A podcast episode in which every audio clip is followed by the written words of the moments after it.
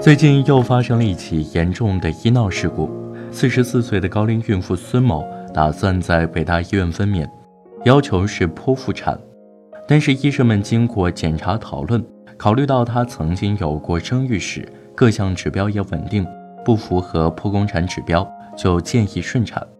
当时孙某并没有反对，可是，一周后事情突然反转，孙某的丈夫找到值班医生贺银东，带着脏话问。我爱人能生吗？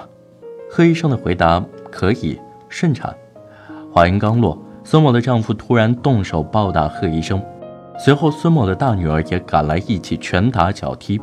孙某貌似在帮忙拉架，贺医生的头部、脸部多处骨折，血流满面。难以置信的是，孙某的大女儿是首都师范大学的在读学生，看到他如今嚣张暴力的样子，很难想象为人师表。会是什么样的场景？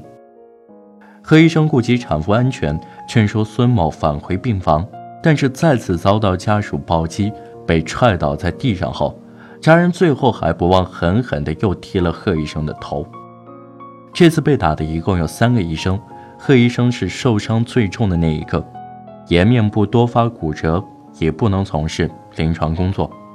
这意味着产科的手术台上又少了一个技术精湛的医生。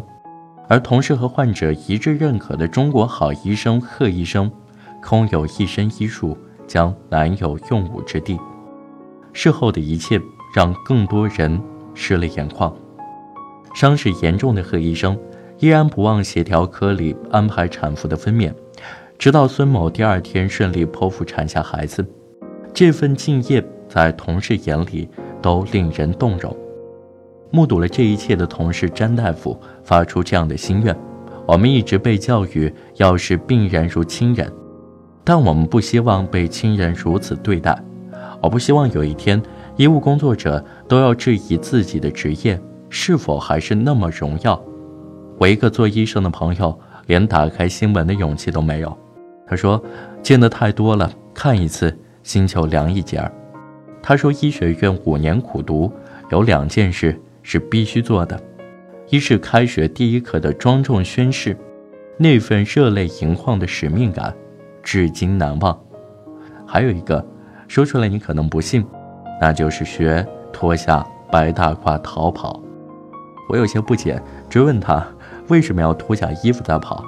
他说，因为白大褂容易被揪住，医生的利益后期有法律保护，但是当时当刻只能靠跑，你要自己活着。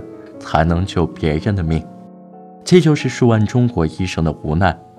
如果你身边也有医务工作者，无论身处什么岗位，他们的朋友圈都有一个共性，那就是接连不断的加班和急诊，还有苦中作乐的保命指南。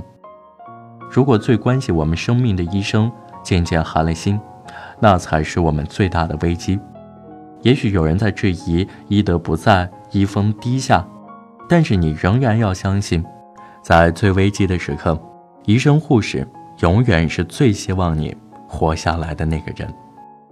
他们手上拿着冷冰冰的手术刀，心中却流着最炽热的泪。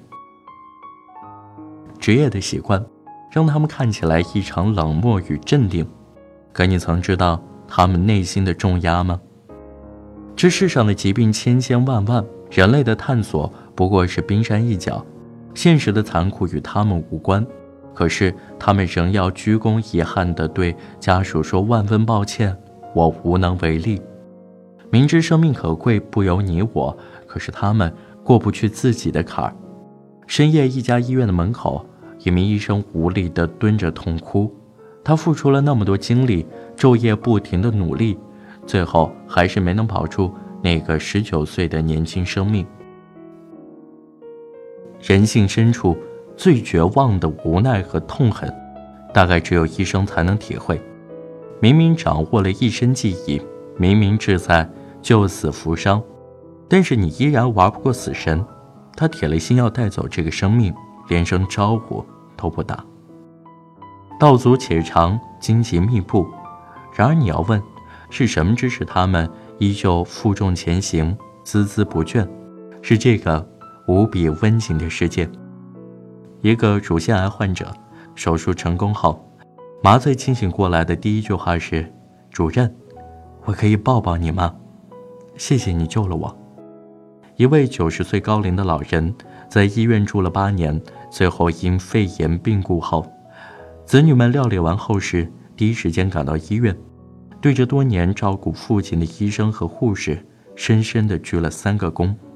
医生们不知所措，马上还以鞠躬礼。一位医生手术前收到了家属孩子的信，手术风险很大，我们愿意承担，请您放心，给我爸爸做手术。我们用最真诚的心相信您。美好且善良，这才是世界该有的样子。医生和病人从来不是对立的，唯有我们同仇敌忾，共同与疾病奋战的时候，才拥有生命最大的张力。地球存在了几十亿年，人类只是初来乍到，再多的经验、高超的医术，放在生命的长河里都不足挂齿。生是偶然。死是必然，生命轮回，从来如此。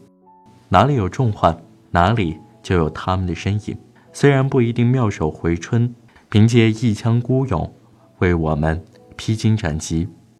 无论是挽救生命，还是送最后一程，他们都曾让那些生命被认真对待。不是医生离不开我们，而是我们不能没有他们。只是因为这一份医者将心，我们都应该鞠躬对他们道一声：“谢谢你，爱我如生命，谢谢你，不会放弃我。”以上内容来自公众号“水木文摘”，我是程浩，感谢你的收听，我们下期再见。